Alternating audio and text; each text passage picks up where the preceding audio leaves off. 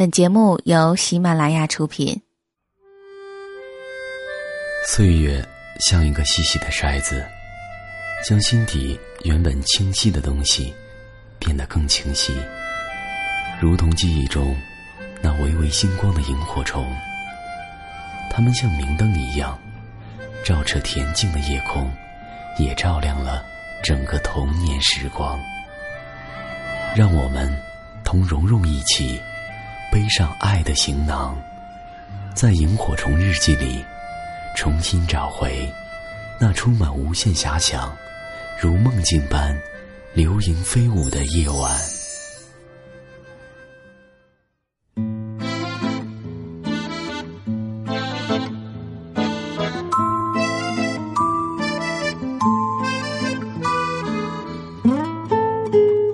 欢迎收听由喜马拉雅独家播出的《萤火虫日记》。大家好，我是蓉蓉。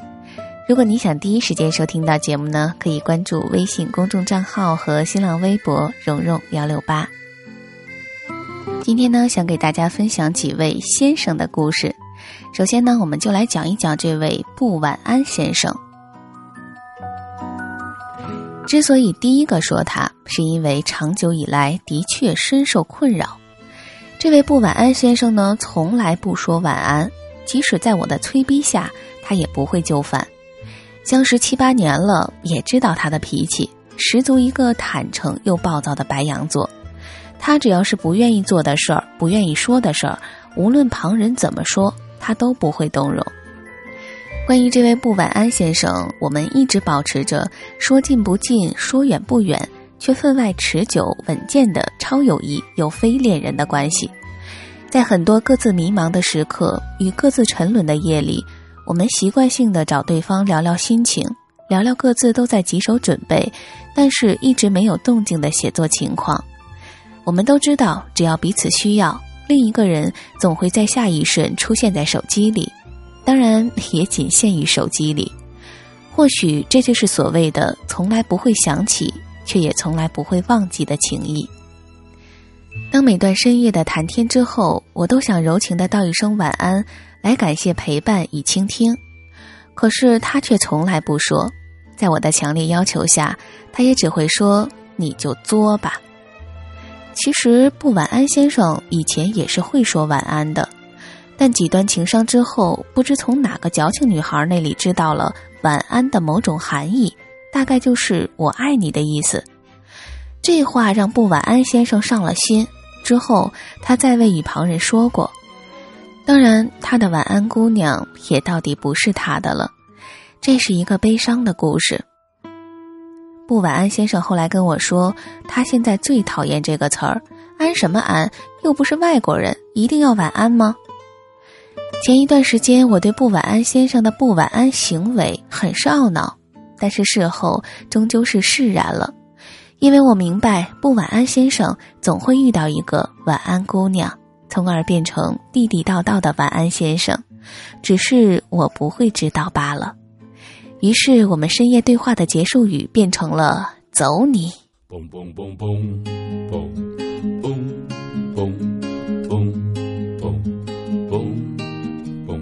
下面我们来讲十点钟先生。在我认识他的第三个年头，有天我问他：“你知道人和人之间最远的距离是什么吗？”他看着格外认真的我，愣了愣，脸颊不动声色地染上两抹霞光。他回答道：“是不是你站在我的面前，你却不知道我爱你？”我飞快地翻了一个白眼儿，说道：“错，是你站在我的面前，却跟我隔着四个时差。”十点钟先生矢口否认，然后偷偷打了一个哈欠。我看了看时间，晚上九点五十。然后他带着歉意先离开了我们几个友人的小聚。我知道十五分钟后他就会打起轻微的鼾声。这位十点钟先生啊，真的是我所见过作息最规律、最健康的年轻人。早晨六点零五分，他迎着初升的太阳。开始了新的一天生活。晚上十点零五分，他伴着渐渐深浓的夜，进入一个没有梦境干扰的深睡眠。最后的五分钟，是他睡前对身边的熬夜党道别和劝告的时间。有一次，我为了测试十点钟先生是否真的那么雷打不动，找了缘由，硬是邀请他参加我们的通宵 K 歌活动。在他嘴唇翕动，准备说些什么的时候，我用我可以想到的最凶恶的眼神，成功震慑住了他。然后，十点钟先生委屈的点头应了。那个时候啊，最流行的神曲还是《最炫民族风》，由朋友里最为出名的女高音掌舵。一干人等疯魔般配合着嚎叫，回头一看，这位十点钟先生靠着角落，已然兀自酣睡过去，神色安然，竟然嘴角还噙着无耻的纯洁的浅笑。从此之后，我便服了他。我曾经跟他说：“你在我心中就是另一个版本的辛德瑞拉。”十点的钟声一敲响，你就急急忙忙地开始搞失踪了。人家辛德瑞拉好歹还留下一只水晶鞋，你呢总是留给我半截儿还没说完或者还没听完的话，那种感觉简直是百爪挠心啊！十点钟先生不好意思地笑了笑，安慰道：“没事儿，我早上一起来就跟你续上。”可别介，四个时差受不起，我不假思索摆手谢绝了。十点钟先生说：“这十点呐，就是一个分水岭。十点之后，人的心态会随着夜晚发生改变。吸收了月光的能量，会产生较多的负面能量和消极因素，同时暧昧与萌动也会潜滋暗长起来。那如果是阴天没有月亮呢？”我又问他。十点钟先生在手机那头沉默了半分钟，然后回复了一条。要十点了，我去洗漱睡了。你也早点睡吧。从养生的角度来说，晚睡对身体不好。我知道，这是他惯例五分钟的道别与劝告环节。莫名胸痛的感觉时常随着我跟十点钟先生的聊天出现。如果我的手机仍是十年前的诺基亚，我一定砸了它。不管怎么说吧，十点钟先生就像是大隐隐于市的智者。带着一抹深藏功与名的淡笑，看着在喧嚣红尘中纠结的痴男怨女们，如何在夜里红着眼睛捧着玻璃心熬着。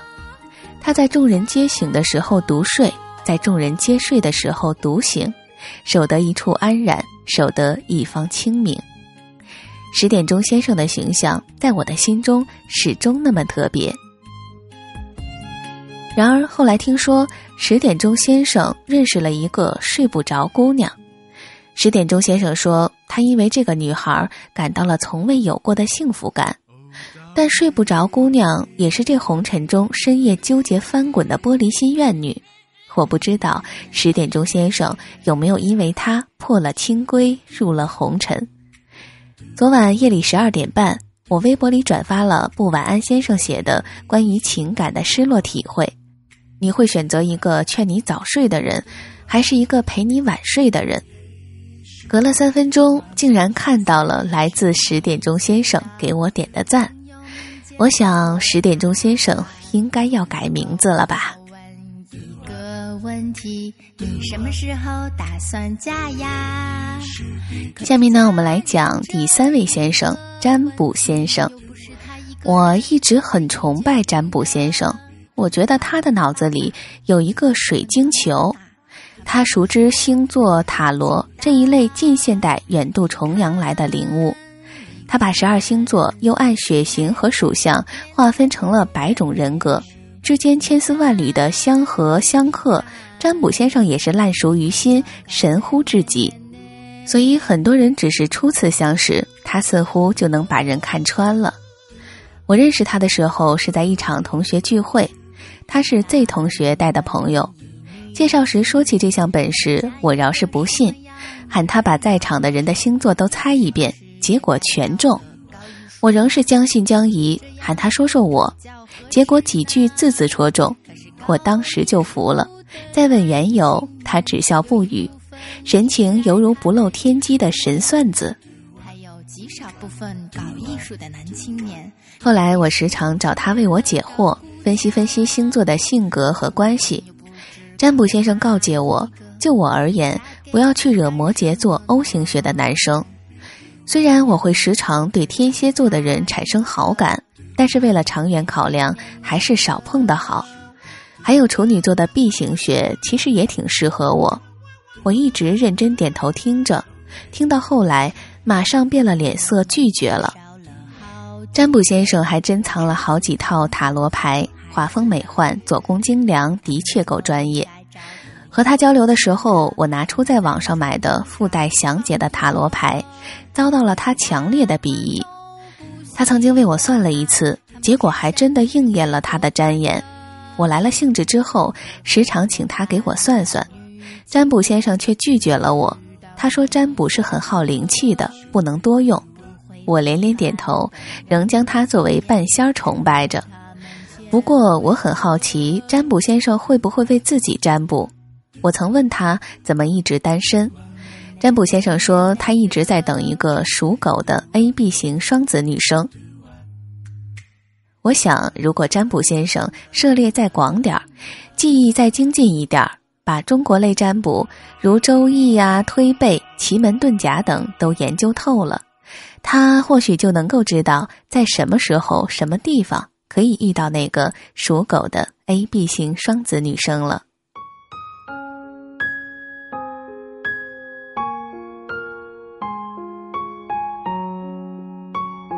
最后，让我们请出桂花先生。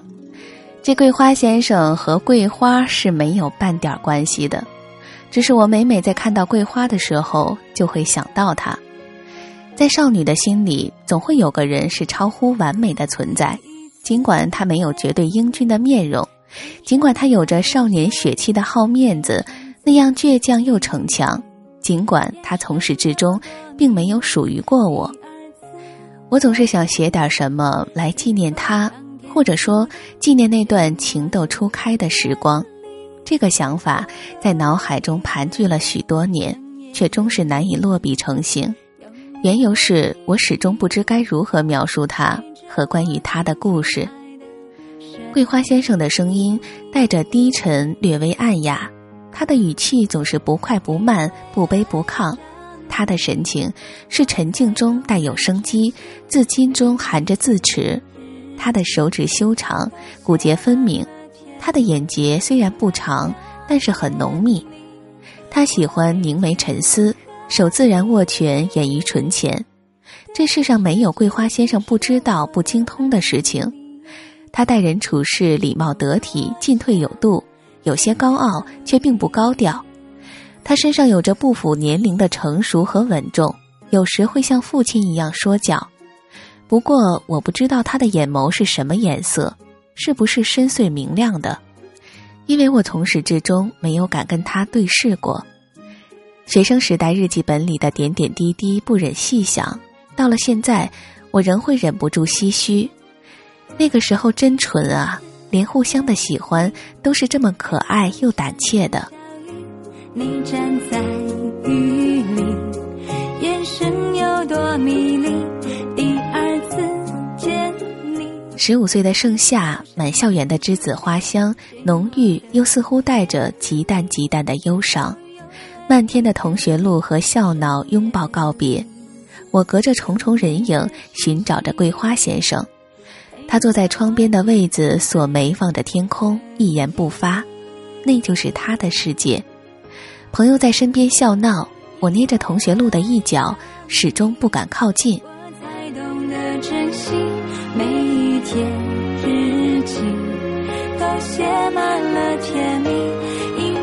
最后的最后，我的同学录上并没有他的专栏，我也没有和他郑重拥抱告别。书包里为他写的信，也在很多年后被自己从书箱里翻了出来。其实也没有遗憾，因为我知道，就算同学录上他一字不留，他也深刻的留在我的时光里。我不想同他告别。都写满了甜蜜，因为想念你，我每天都可以对着镜子说我多爱你。有多想见到你，对着镜子说我多爱你，有多想见到你。